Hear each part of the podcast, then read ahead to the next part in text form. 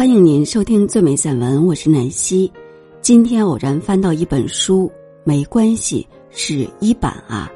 这是日本作家一坂幸太郎的一本随笔集，其中《焦糖素米条》写的是他的父亲。下面一起来听。我与父亲年龄相差不大，所以他更像是一位比我年长一些的朋友。写信给父亲会让我感到害羞，但只是在信中写下有关父亲的事情的话，我或许还能做到。这就像介绍朋友一样。父亲是个充满行动力的人，他经常说：“现在能做的事情，应该马上做。”有一次，他拿起一块湿抹布，飞快的擦掉了洒在衣服上的汤汁，然后说。凡事只要马上做，基本都能解决掉。他拥有优秀的执行力和判断力，正义感比谁都强。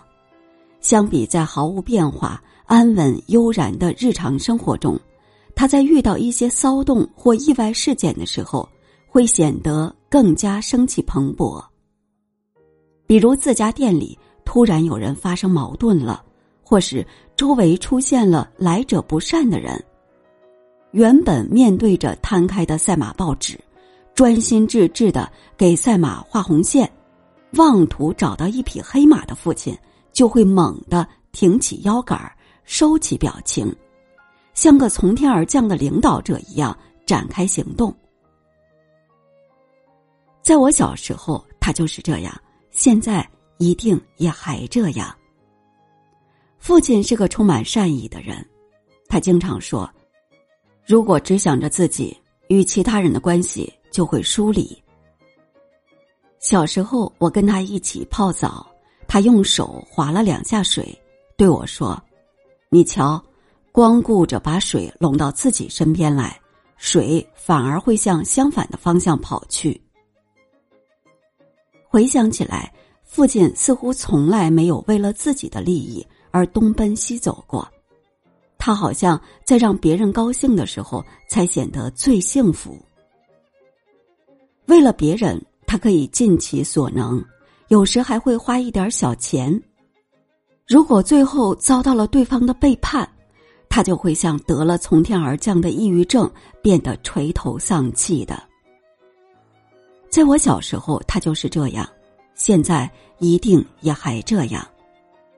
父亲是个充满正义感的人，他经常说：“如果事情错了，就必须有人站出来说这是错的。”比如见到有人利用他人的无知为自己谋利，或是拥有某些权力的组织欺凌弱者，他就会脸色骤变，勃然大怒。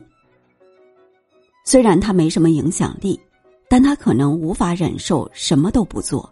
最后含恨入睡的感觉。不过，父亲很少遇到能让自己发挥力量的情况，无非就是在看到焦糖素米条里花生的数量跟包装上不一样的时候，会愤慨的站起来打抗议电话罢了，一副我要为大家而战的模样。我小时候他就是这样，现在一定也还这样。Thank you.